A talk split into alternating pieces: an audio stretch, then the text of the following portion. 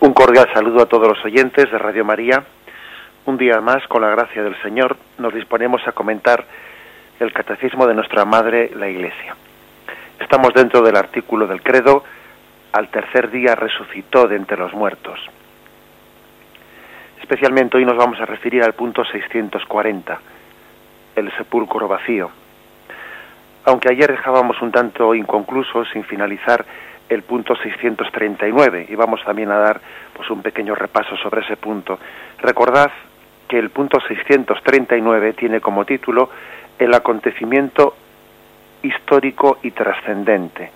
¿Qué, ¿Qué, queríamos decir con eso? Pues queríamos decir que la resurrección de Jesús pues tiene mm, dos, dos vertientes que pueden parecer que son contrapuestas pero que no lo son, ¿eh? que son complementarias que por una parte la resurrección decíamos que trasciende la historia y por otra parte deja huellas en la historia. A ver qué quiere decir esto, que así dicho así parece un poco un juego de palabras. Bueno, pues que, es evidente que la resurrección de Jesús no fue como la resurrección de Lázaro. Lázaro al resucitar volvió a la vida humana. El mismo Santo Tomás de Aquino dice, no, pues que Cristo resucita y no vuelve a la vida común, sino que vuelve a una vida inmortal en Dios, que trasciende el conocimiento normal nuestro y que está lleno de misterio. Es decir, cualquiera allí podía haber sido testigo de cómo resucitó Lázaro. De hecho, hubo muchos testigos en el momento de la resurrección de Lázaro. Y allí vieron cómo Lázaro se levantó y aquel, aquel fue pues un milagro que, que, que causó un, impacto tremendo. ¿no? Ayer un oyente, un oyente eh, hacía una pregunta al finalizar el programa y preguntaba ¿por qué Jesús no resucitó mmm, al igual que Lázaro lo hizo? ¿no? ¿Por qué Jesús no resucitó delante de los apóstoles? Y bueno, la respuesta correcta yo creo que era eh, pues sencillamente porque era imposible que la resurrección de Jesús tuviese lugar a los ojos de todo el mundo igual que la de Lázaro porque la resurrección de Lázaro fue una resurrección a esta vida, mientras que la resurrección de Jesús es una resurrección a la vida eterna. Y claro, eso se escapa de nuestros ojos. La entrada en la vida eterna es algo que, que, que trasciende lo que los ojos pueden percibir. Es entrar en otra dimensión distinta, ¿no? De la misma manera que nuestros seres queridos, pues de alguna forma, eh, aunque en el momento en el que fallecen, aunque su cuerpo quede aquí, ellos pasan a la vida eterna y eso se escapa a nuestros ojos, también la resurrección de Jesús supuso pasar no ya su alma, sino también su cuerpo, ¿no? A una dimensión pues de, vida eterna que lógicamente se escapa de nuestros ojos. Bien, eso, eso es importante subrayarlo y entenderlo. ¿eh?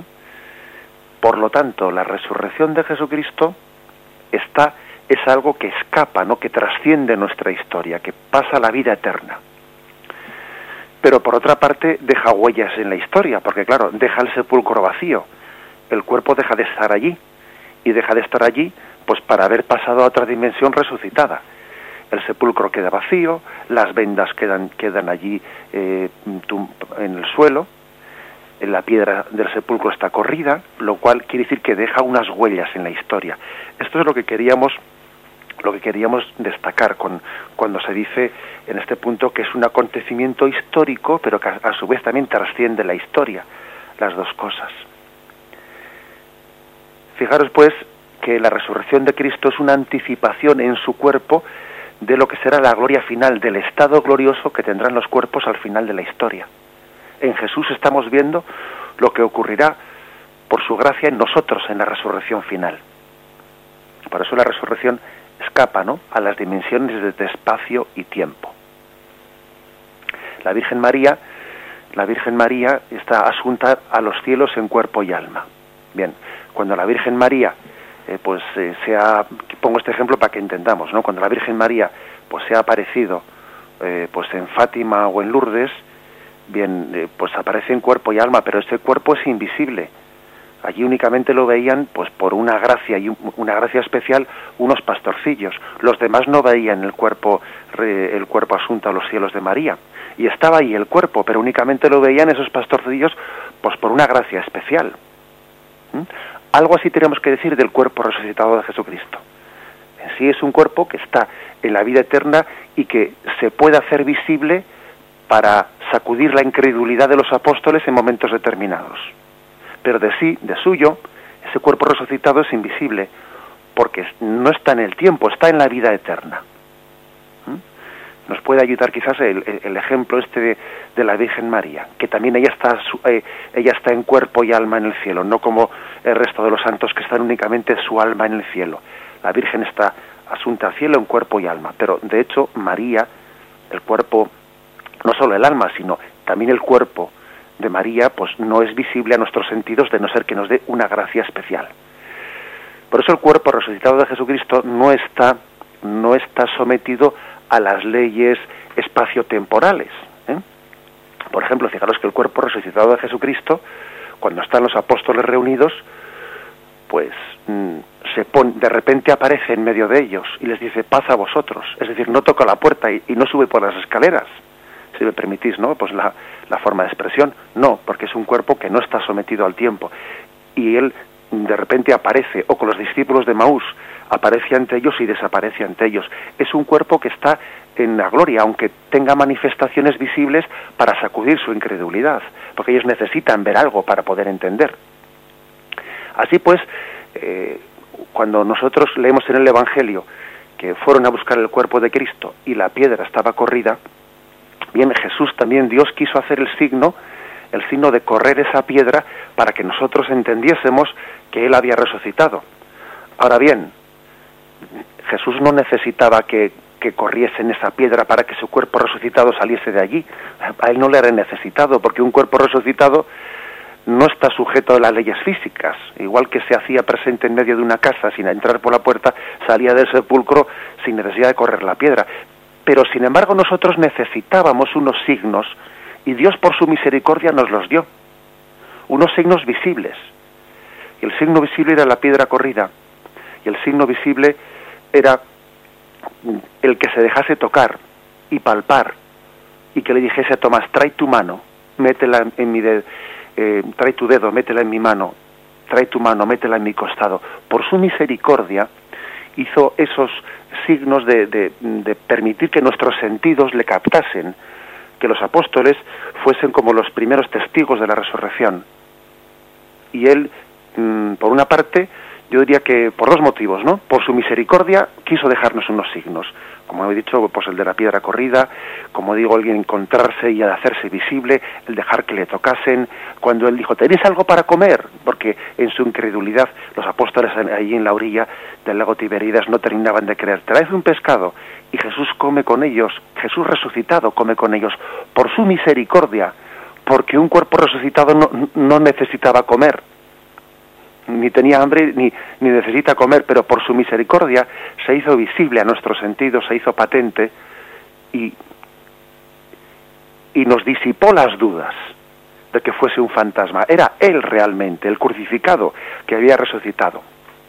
Por una parte, pues, por su misericordia nos dejó signos visibles. Y por otra parte, porque lógicamente, aunque la resurrección es una entrada en la vida, en la vida eterna, deja unas huellas en la historia. las huellas que deja la historia es que el cuerpo ya, el cuerpo, al resucitar, de una manera al espiritualizarse, al, al, resucitar, deja de estar en el sepulcro. Las vendas ya no contienen dentro de sí el cuerpo muerto de Cristo, sino que eh, al resucitar, pues el cadáver deja de estar ahí presente. Luego también deja la resurrección, aunque sea entrar en, esa dimensión trascendente, deja unas huellas, por lo menos huellas de ausencia, porque el cuerpo deja de estar en el sepulcro donde estaba antes. En resumen, la resurrección de Jesucristo es, es algo que trasciende la historia, es trascendente, algunos así teólogos diciendo una palabra un poco así complicada, ¿no? De kilo y medio, como se suele decir, dicen es suprahistórica, es decir, supera la historia. Pero por otra parte deja huellas en la historia, las huellas de las vendas vacías, del sepulcro vacío, la piedra corrida, los encuentros, los encuentros visuales, ¿no? Y, incluso el hecho de que pudiese llegar a ser tocado y abrazado Jesús resucitado. Esta es pues la, afirmación contundente. El acontecimiento de la resurrección trasciende la historia, pero deja huellas visibles en la historia. Lo vamos a meditar antes de continuar.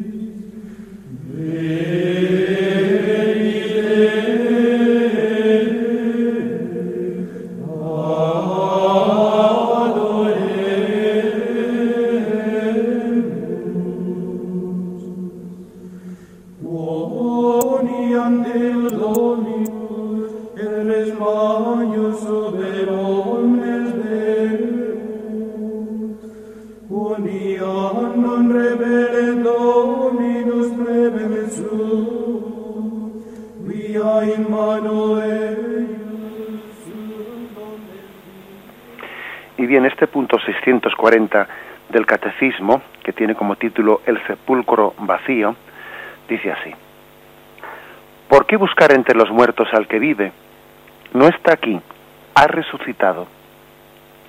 En el marco de los acontecimientos de Pascua, el primer elemento que se encuentra es el sepulcro vacío. No es en sí una prueba directa.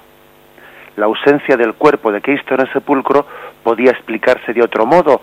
A pesar de eso, el sepulcro vacío ha constituido para todos un signo esencial. Su descubrimiento por los discípulos fue el primer paso para el reconocimiento del hecho de la resurrección. Es el caso, en primer lugar, de las santas mujeres. Después de Pedro, el discípulo que Jesús amaba, afirma que al entrar en el sepulcro vacío y al descubrir las vendas en el suelo, vio y creyó. Eso supone que constató en el estado del sepulcro vacío que la ausencia del cuerpo de Jesús no había podido ser obra humana y que Jesús no había vuelto simplemente a una vida terrenal, como había sido el caso de Lázaro. Bien, veis pues qué importancia le da este punto del catecismo al sepulcro vacío. Bien, hay distintos eh, relatos que lo, que lo narran en todos los evangelios. Vamos a leer el relato en primer lugar, el de San Juan, que está en el capítulo 20 de San Juan. El primer día de la semana va María Magdalena de madrugada al sepulcro. Cuando todavía estaba oscuro y ve la piedra quitada del sepulcro, echa a correr y llega donde Simón Pedro y donde el otro discípulo a quien Jesús quería y les dice, se han llevado del sepulcro al Señor y no sabemos dónde lo han puesto. Salieron Pedro y el otro discípulo y se encaminaron al sepulcro. Corrían los dos juntos, pero el otro discípulo corrió por delante más rápido que Pedro y llegó primero al sepulcro. Se inclinó y dio las vendas en el suelo, pero no entró. Llega también Simón Pedro, siguiéndole entra en el sepulcro y ve las vendas en el suelo y el sudario que cubrió su cabeza no junto a las vendas, sino plegado en un lugar aparte. Entonces entró también el otro discípulo, el que había llegado el primero al sepulcro, vio y creyó. Pues hasta entonces no había comprendido que según la escritura Jesús debía resucitar de entre los muertos. Bueno, fijaros este texto, que verdaderamente es sorprendente, el impacto, el impacto que tuvo en Pedro y en Juan el entrar al sepulcro, encontrarlo vacío, encontrar allí las vendas, allí las vendas por el suelo, y en ese momento dice, entró, vio y creyó, pues hasta entonces no había entendido. ¿Qué impacto tuvo en ellos el sepulcro vacío? ¿Qué impacto tuvo en ellos ver las vendas de, aquella forma? Bueno, pues eh, aquí creo que hay una pequeña reflexión que se puede hacer. ¿eh? En, concreto, me imagino que muchos de los oyentes de este programa habréis visto esa película mm, que se estrenó pues el, en Semana Santa ¿no? del, año pasado, la, película sobre em, la pasión de Jesucristo de Mel Gibson. Y esa película creo que hizo una, hizo una aportación importante en el, con respecto a la resurrección de Jesucristo, porque aunque la película tenía como nombre la pasión y dedicaba pues bueno, pues yo diría el 95% de la película era en torno a la pasión, sin embargo los segundos finales, quizás el minuto final, de la película terminaba con una escena de la resurrección. La escena era, se, se veía como mm, entraba luz en el sepulcro porque la piedra estaba siendo corrida, entraba una luz y se veían como todas las vendas en las que estaba amortajado el cuerpo de Jesús, pues se iban como desinflando, se iban desinflando, queriendo con ello dar a entender que el cuerpo mm, que estaba dentro de Cristo estaba resucitando, se estaba como, para entendernos, espiritualizando, ¿eh? trascendiendo las leyes de la materia y entrando ¿eh? en la vida eterna. Bueno, pues em, creo, digo que esa escena, aunque lógicamente es una, eh, es una, el cine, cine es, ¿verdad? Pero sin embargo, algunos escrituristas habían dado una apoyatura a esa forma de representar la resurrección de Jesucristo porque fijaros, de hecho em, hay una hay un, reto importante para nosotros y es entender en este texto que hemos leído de San Juan 20 por qué se le da tanta importancia al tema de las vendas, por qué cuando dice aquí llegaron y encontraron las vendas en el suelo mm, y el sudario que cubrió su cabeza no junto a las vendas sino plegado en un lugar aparte. Pues fijaros, la, el texto, el, el, término griego, porque lógicamente tenemos que hablar de cuál es el, texto original que está escrito en griego del Evangelio, a la hora de decir cómo estaban, cómo estaban los lienzos, cómo estaban las vendas que habían envuelto a Jesús, dice literalmente, utiliza un verbo, que a nosotros lógicamente pues, pues nos, nos suena algo desconocido, ¿no? que es keimana. Ese es el verbo para decir cómo estaban las vendas. Nosotros lo hemos traducido como aplanadas, alisadas en el suelo. Y resulta que este verbo es el mismo verbo que se utiliza en griego cuando, por ejemplo, alguien ha sufrido la picadura de una abeja, de, eh, de una abeja que le ha hinchado el brazo, cuando esa hinchazón se está después ya bajando, está disminuyendo esa inflamación, se utiliza este mismo verbo, keimana, como a decir, se, han ha deshinchado el brazo. O sea, esa especie de, eh, pues, bueno, pues de, pequeña infección que ha surgido ahí se está de nuevo deshinchando. Ese mismo verbo es el, que utiliza San Juan para decir cómo encontró las vendas. Las encontró deshinchadas, aplanadas en el suelo. Es decir, un, un signo que a él le conmovió, le sacudió, ¿eh? en su incredulidad, fue ver que las vendas con las que estaba el cuerpo amortajado no habían sido quitadas, que hubiese sido lo que hubiese ocurrido, evidentemente, pues si alguien va a robar el cadáver, ¿eh? le va quitando, le va desenrollando ¿no? las vendas a quien está amortajado y deja las vendas ya una vez quitadas a un lado, pero no las encontró así, sino que las encontró aplanadas, alisadas, como cuando mm, el cuerpo que, que, que contenía se ha de alguna manera, se ha volatilizado, se ha espiritualizado, ha desaparecido, ha salido de ahí sin haber quitado las vendas. Que eso es lo que refleja esa escena de la película y por eso creo, digo, que, que aporta un, aunque cine es, ¿verdad? Y no vamos a, a pretender que eso sea palabra de Dios, pero sí que aporta un elemento importante para que entendamos lo que es la resurrección como el paso a la vida eterna. el paso a la vida eterna. Es así que a Pedro y a Juan les impacta tremendamente el haber encontrado las vendas en aquel estado y entendieron que, el cuerpo de Cristo no había sido robado, nadie lo había quitado de allí, no, no era explicable racionalmente, ¿no? Pues el hecho de que, de que alguien hubiese dejado las, las vendas en ese estado, en caso de haber robado a Cristo. Y por eso dice el Evangelio de San Juan, y entró, vio y creyó, pues hasta entonces no había comprendido que según la Escritura. Bien, ni mucho menos estoy queriendo decir con esto que la fe en la resurrección es fruto, sea fruto eh, de unos de estas huellas que la resurrección deja, como el sepulcro vacío, etc. No es que eso cause la fe en la resurrección. No, la fe en la resurrección en última instancia es un don de Dios. La fe es un don de Dios. Pero es cierto que esa fe también tiene sus apoyaturas. Y de hecho, eh, pues tal y como eh, San Juan lo narra, Em, el momento de encontrar el sepulcro vacío y el momento de encontrar las vendas en aquel, en aquel estado es un hecho del que Dios se sirve para sacudir, ¿eh? para sacudir a Pedro y a Juan y para darles el don de la fe en Cristo resucitado. Por eso él remarca tanto que ante aquellas huellas visibles de la resurrección, de las vendas en aquel estado, entró al sepulcro, vio y creyó. Lo vamos a meditar un momento.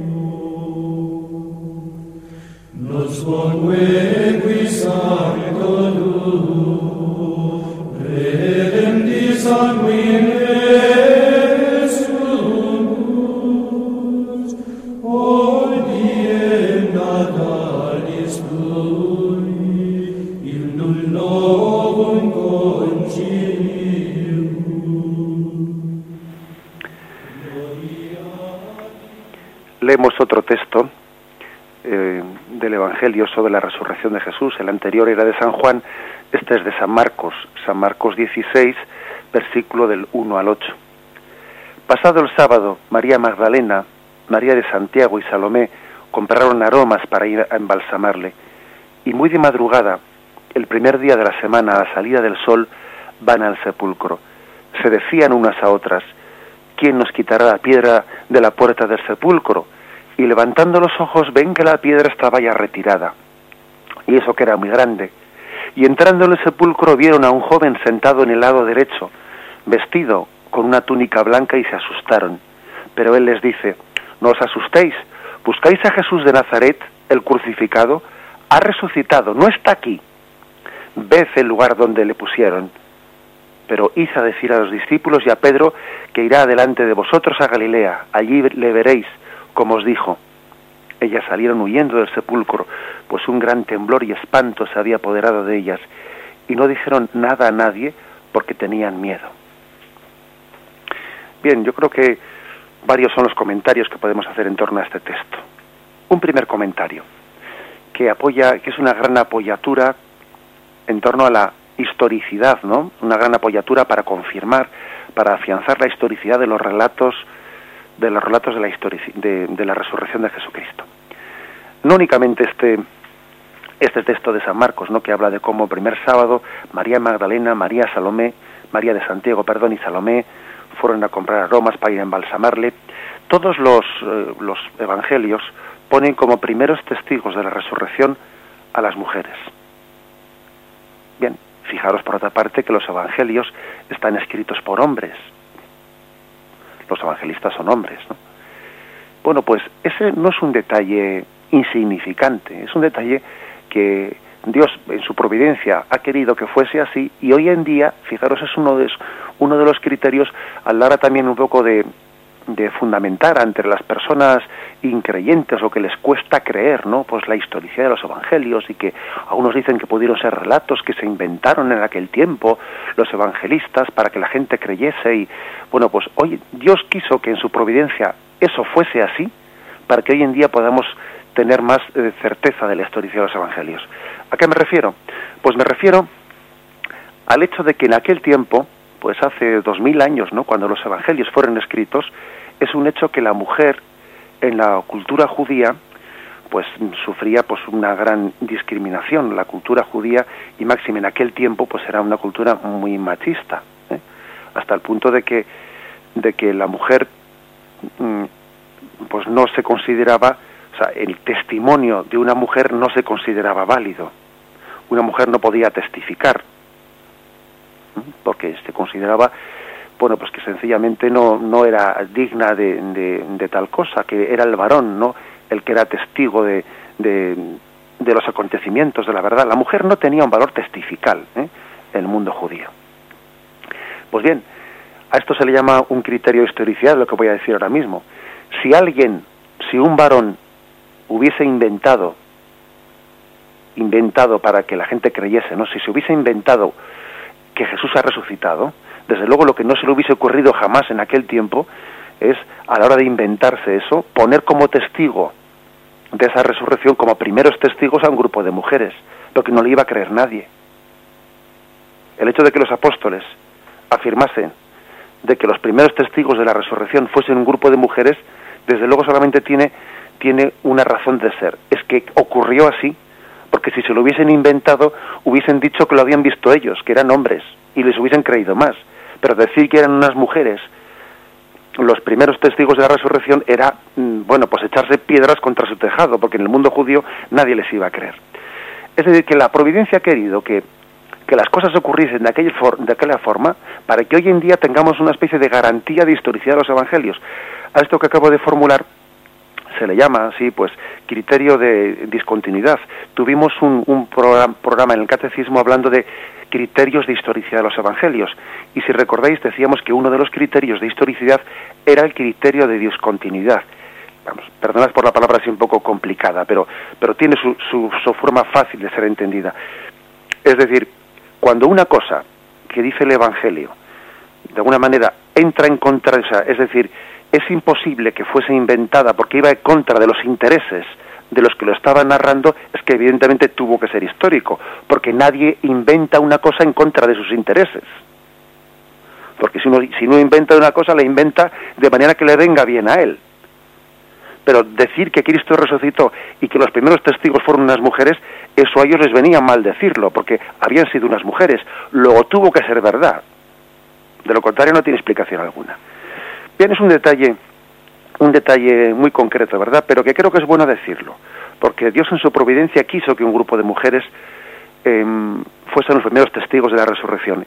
Y, fijaros que, que, aunque el machismo, por supuesto, que pues que es reprobable, ¿no? Y, y, y, es y tenemos que superarlo y tenemos que lógicamente considerar a la mujer en, pues y tener el mismo trato en dignificación, etcétera. El hecho de que en aquel tiempo ocurriese así nos ha servido a nosotros como una prueba importante eh, para reafirmar la historicidad de los evangelios y en concreto la historicidad pues de la resurrección de Jesucristo. Bien, hacemos una breve, un breve momento de alto para escuchar música antes de pasar al siguiente argumento.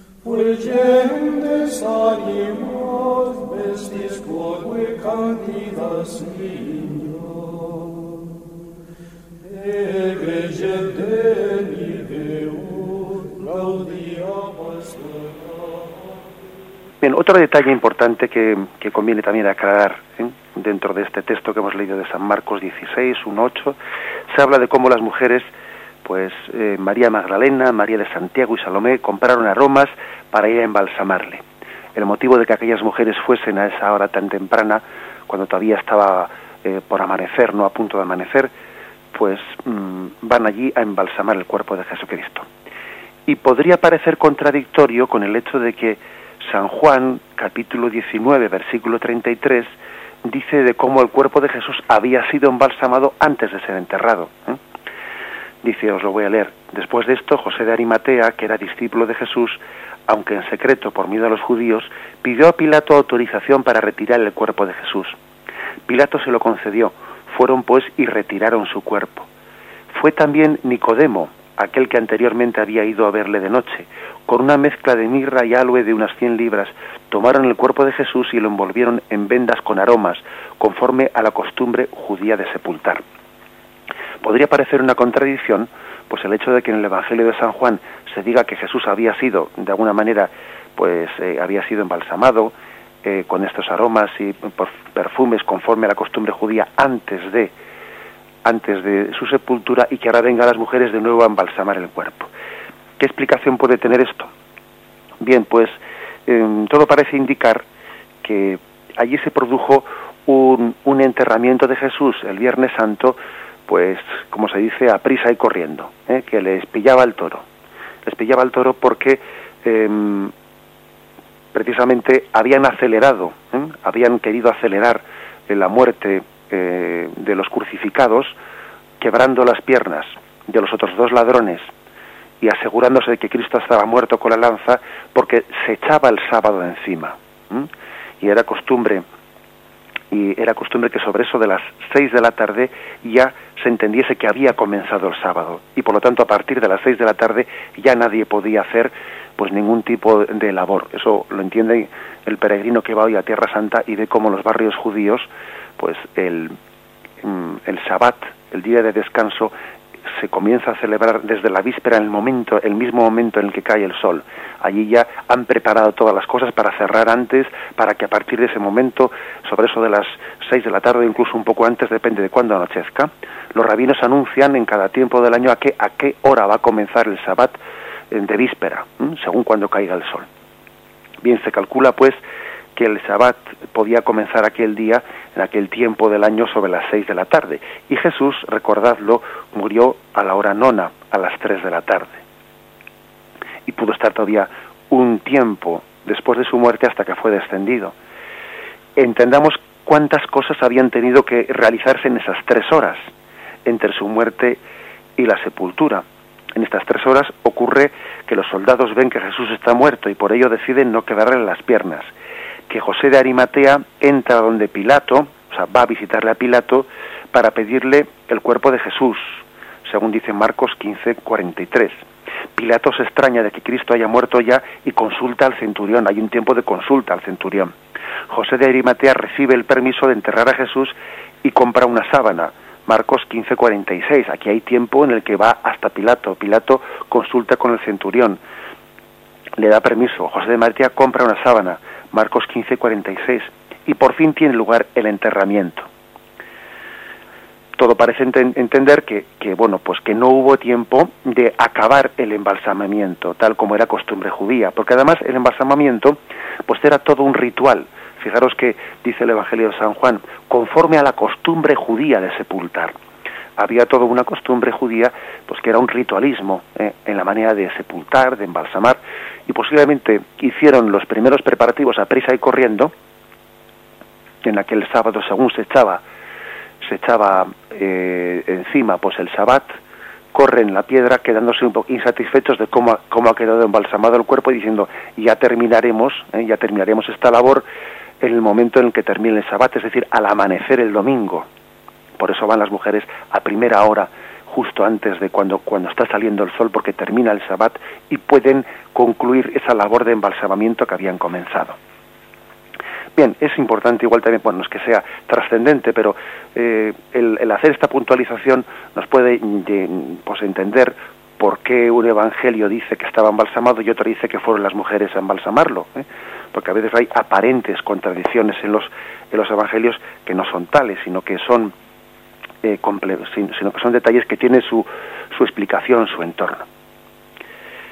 Bien, permitidme que termine con una con una reflexión más de, tono pues de tono espiritual para que nos ayude eh, para que nos ayude en nuestra en nuestra reflexión en el día de hoy a vivir en presencia del Señor y en presencia de María eh, fueron un grupo de mujeres los primeros testigos del sepulcro vacío el Señor lo quiso así y como os he dicho antes, tiene un gran beneficio para nosotros.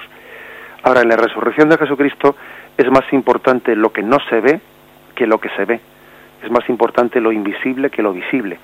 Aunque eso poco que se ve, el sepulcro vacío y las vendas, nos ayude, ¿eh? nos ayuda a creer.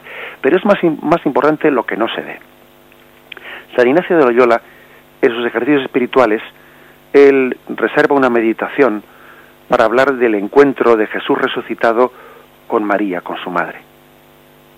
Y él dice que él está interiormente, personalmente convencido de que la primera persona a la que em, Cristo resucitado se apareció no fue a María Magdalena, no fue a Pedro, sino que fue a su madre, a María. Pero que ese encuentro tuvo lugar pues en la intimidad entre los dos y no ha quedado registrado en los evangelios, lógicamente primero porque no había ningún testigo de ese encuentro, pero también porque era un encuentro tan íntimo, tan personal, que, que bueno, yo creo que hubiese sido, hubiese posiblemente, pues, eh, pues violado un poco, ¿no? O violentado un poco el pudor de la intimidad de, madre e hijo, ¿no? ¿Qué es lo que viene a traducir eh, San Ignacio? Pues que por sensibilidad de hijo, de hijo de una buena madre, que había visto cómo su madre había permanecido fiel junto a Jesús en medio de la pasión, había visto cómo, madre, como su madre había estado al pie de la cruz, había visto la fidelidad de su madre cuando sus apóstoles, sin embargo, dudaban, se escandalizaban de la cruz, su madre permaneció fiel. Y había visto en su madre aquella que, eh, no había tenido un amor carnal y que había intentado separarle a Jesús de la cruz, sino que con su presencia le había animado a Jesús a la entrega de la cruz. Ahora Jesús querría agradecerle a su madre su fidelidad. Y podemos perfectamente, es legítimo, ¿no? Que pensemos, que imaginemos que el, el primer encuentro de Cristo resucitado es con su madre, con María. Un encuentro de agradecimiento, un profundo abrazo de gratitud del hijo a la madre, que le dice, Madre, gracias por tu fidelidad, gracias porque has estado conmigo, gracias porque has sido un estímulo para mí, para mi entrega a la, a la cruz, para que yo haga de la voluntad del Padre mi alimento. Mi alimento es hacer la voluntad del Padre, pero porque tú me has enseñado también a hacer la voluntad de Dios en todo momento. La Virgen María había sido la perfecta maestra de Jesús y podemos imaginar, tenemos legítimamente derecho a imaginar, ¿no? Ese encuentro entre Jesús y su madre, encuentro de gratitud, encuentro de un sello, un abrazo de recompensa a la fidelidad de María. Vamos, por lo tanto, a concluir esta explicación del catecismo con este encuentro. Hagámoslo vida del encuentro del abrazo de Cristo resucitado con su madre, hagámoslo también como motivo de cuál es nuestra esperanza.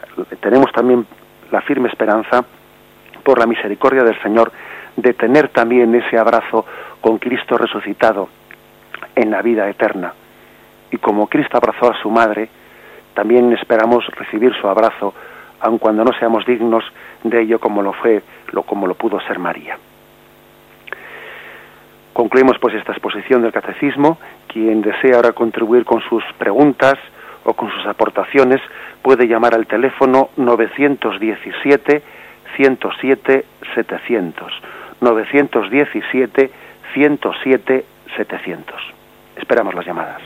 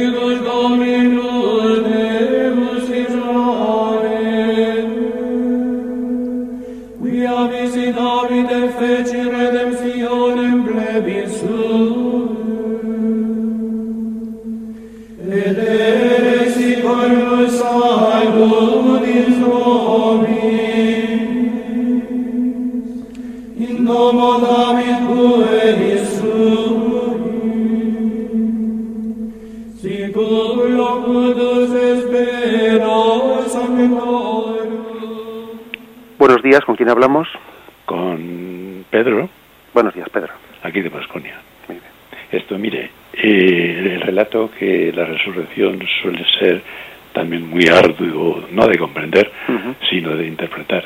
Pues me ha llamado la atención lo de las huellas en los hombres y aquello de los preparativos para decir, vamos a procurarnos alguna cosa de un gir, de llevar aromas y propio del sexo femenino. Muy bonito. Entonces me ha tocado el corazón porque aquí en un grupo que tengo aquí de oración soy religioso. Entonces, eh, para el final de la del relato de meditación por la mañana, pues podemos decir, perdón, eh, pues vamos a, a poner bajo el amparo de María.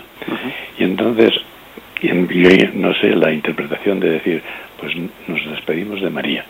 Ha sido la coletilla anterior. Entonces es como una apoyatura que digo, ¿no? Que me ha llevado al corazón la interpelación que me hace un compañero, un amigo me dice, de María no hay que despedirse, hay que llevarla siempre dentro. Entonces pues me dicho, bueno, la humildad me viene muy bien eso y qué poco se sabe Pedro de la, del amor entre los hijos y María. Pues que gracias a ¿eh? José Ignacio. De acuerdo, Pedro, muchísimas gracias. Verdaderamente, pues es cierto, a María la llevamos con nosotros como Jesús la llevó en todo momento durante su pasión y también en, su resurrección. Bien, tenemos a un oyente más a la espera. Sí, me llamo Teresa Samay, soy de Madrid. Mire, es que yo había oído también que, la Virgen, que esta teoría de que, que, Jesús, a la primera que se le apareció fue la Virgen, eh, que eh, estaba tan eh, entristecida y tan dolorida por lo que había sufrido que le costó, por lo visto, no sé si ha, oído usted esto, le costó mm, reaccionar y consolarla. Eh, ¿Esto ha oído usted algo? Bien, eh, bueno, te contesto por la radio. Bien, como te puedes imaginar, eh, bueno, pues estamos hablando, estamos hablando de un encuentro que no está reflejado en los evangelios, por lo tanto, mm, no, no tenemos, o sea, digamos, mm, datos para afirmar tal cosa. Me imagino que es un autor espiritual el que el que puede tener la imaginación de, de retratarlo de una forma o de otra. ¿eh? Es decir, tampoco no podemos eh, hacer que pues que esa expresión. Es, yo personalmente pienso que la que María fue la que esperó. ¿eh? podemos decir que verdaderamente ella fue la que esperaba la resurrección. Uno ve en los evangelios como los apóstoles se quedaban impresionados, las mujeres no salían, estaban atónitas, es decir, porque no esperaban, porque ellas no esperaban la resurrección con esa fe como, como la podía tener María, ¿no? Por lo tanto, no me imagino a María eh, atónita o incrédula como los apóstoles y los discípulos, no. María sí es cierto que, tendría, habría tenido un corazón verdaderamente acongojado por, por el trago tan grande que había tenido que vivir en la pasión y me imagino una sensibilidad rendida, ¿no? Me la imagino cansadísima, eh, pero no me la imagino incrédula me imagino que ese encuentro fue con alguien que esperaba la resurrección en su hijo. ¿eh? Esa es mi forma de imaginarme y, entender las cosas. Bien, ¿tenemos a un oyente más? Sí. Sí, buenos días. Buenos días. Era dentro de aportaciones, dentro del capítulo de aportaciones, el comentar de que eh, luego Jesús aparece eh, después de la resurrección en orden inverso a la fe de ellos, o sea, jerárquicamente tenía que haberse aparecido primeramente a los apóstoles que a María Magdalena. María Magdalena resistió toda la pasión mm, delante de la cruz. Entonces, la de la, se apareció antes, en ese orden inverso que hablábamos antes, a María Magdalena que a los apóstoles, que a los apóstoles, según el grado de fe y de confianza que tuvieron en Jesús. Y luego, para la otra anterior llamada que he escuchado, comentar de que eh, nada más hubo dos personas que creyeron en la resurrección de Cristo, que fue Cristo y su Santísima Madre, y que fue eh, eh, su Santísima Madre fue la que creyó plenamente en la resurrección de su Hijo, y que a María le sirvió mucho, pues por ejemplo el texto que viene de los Salmos, no conocerás a tu siervo, conocer la corrupción. De acuerdo, Bien, muchas gracias. De acuerdo, ¿tenemos algún oyente más a la espera? Buenos días, Padre Munilla. Es que decirle que en el, la Nácar Colunga y en todas las traducciones de la Biblia, la palabra resurrección la emplea abundantemente. Y claro, hay diferencia entre reviviscencia y resurrección. Por Jairo, por la hija de Jairo, o la, hija de el hijo de la viuda Naín, o, pues son, son reviviscencias. O, meramente Lázaro, luego mueren, y la resurrección es distinto, ¿no? Y no lo destacan en las traducciones de la Biblia no destacan, le llaman todo resurrección. Y hay reviviscencia, que es volver a morirse luego después, volver a vivir, y, resurrección, que es para no morir ya. Sí, de acuerdo, le respondo por la radio. Muy bien, muy bien. Pues bien, la verdad es que, mm, hombre, eh, hay que decir que también yo creo que se puede decir que Lázaro resucitó. Ahora, resucitó para la vida terrena, no resucitó para la vida eterna. ¿eh? Pero, la, pero la palabra resurrección bueno, mm, pues es, es correcta, porque también cuando se dice revivir, parece que revivir es como, bueno, salir un poco de un coma, ¿eh? entonces tampoco es correcto eso, porque Lázaro había muerto, o sea, no se trata de, de, de alguna manera de, bueno, pues de espabilarse porque estaba mm, cuasi muerto, no, eh, resucita porque había muerto. Ahora bien, es una resurrección para la vida terrena, sin embargo, en el caso de Jesucristo es una resurrección para la vida eterna. ¿eh? Entonces, bueno, ya le entiendo yo esa diferencia que, que el oyente quiere hacer, pero, pero pienso que puede ser correctamente utilizado el término resurrección tanto para el caso de Lázaro como para el caso de Jesucristo, aunque luego hay que matizar que se trata de dos resurrecciones distintas, ¿no? Para la vida eh, terrena, que luego volvería a morir, lógicamente, Lázaro, o para la vida eterna. Bien, ¿tenemos algún oyente más? Hola. Sí, buenos días. Hola, buenos días. Mire, soy Natividad de Guadalajara Eh, me agrada mucho escucharle porque es usted muy muy cariñoso cuando cuando da todas las notas de, este asunto. Entonces yo quería saber solamente una cosa. ¿Por qué en el siglo XX, en el XXI en el que estamos, que hay tanta incredulidad, ¿por qué no hacemos más uso del testimonio de la Sabana Santa? Si es tan amable, ¿me podría contestar? Pues mire usted, yo creo que mm, se hace poco uso de la Sábana Santa, pues yo creo porque a veces en, nuestra incredulidad, como somos tan dueños de, somos tan reivindicadores, ¿no? De nuestra subjetividad, de que cada uno verá lo que él en su conciencia quiera ver, etcétera, etcétera, nos molesta que, que existan ciertos eh, pues, eh, indicios como el de la sábana santa, que de alguna manera son apoyaturas racionales que, que urgen a nuestra conciencia. ¿Sabe? Es decir, veo que a nuestro siglo, a nuestra cultura así tan subjetivista, le molesta el que existan apoyaturas eh, que de alguna manera nos urjan a creer. ¿eh?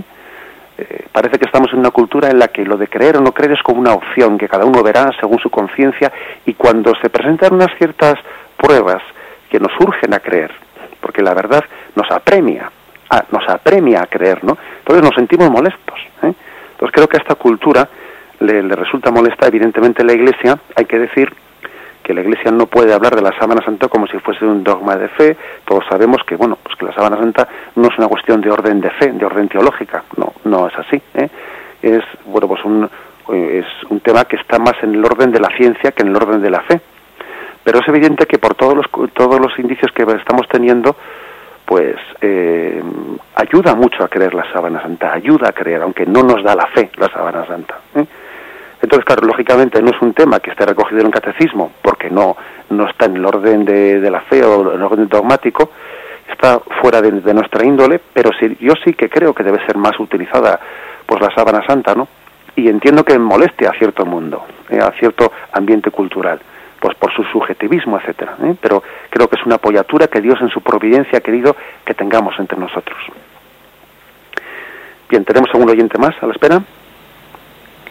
Buenos días. Buenos días. Buenos días. Eh, buenos días. Gracias, Padre, por, por su catequesis, porque es, espléndido. Bueno, yo mm, mm, quería decir con relación a, la aparición de Jesús a la Virgen. Yo yo no lo he leído, pero tengo mm, en, cierta una autora que es muy, bueno, no es una autora, es revelación, que el sufrimiento de la Virgen y la oración constante al Padre le hicieron Mm, adelantar la resurrección de Jesús. Entonces ella, ella es la que tuvo la primera, la primera visión, la primera contacto, encuentro con su madre.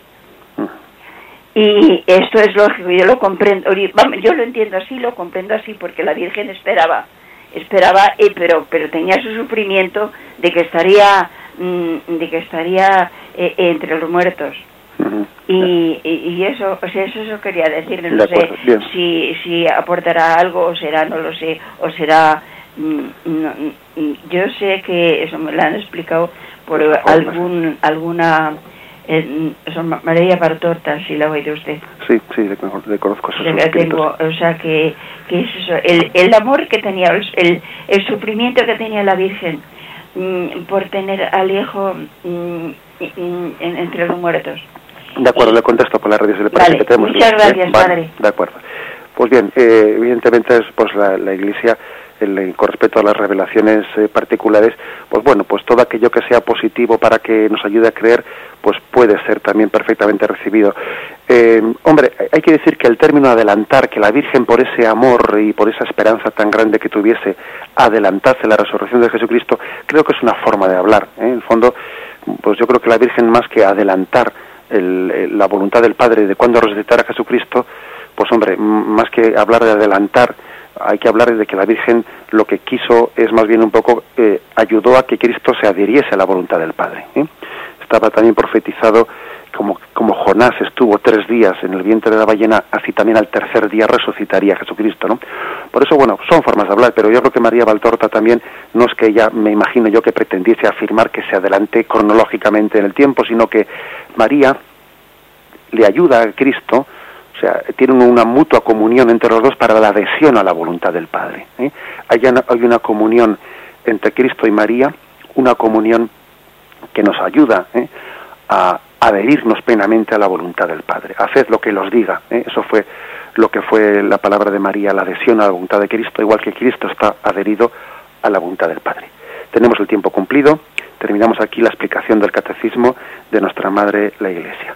Continuaremos con la gracia de Dios mañana, si Dios quiere. Alabado sea Jesucristo.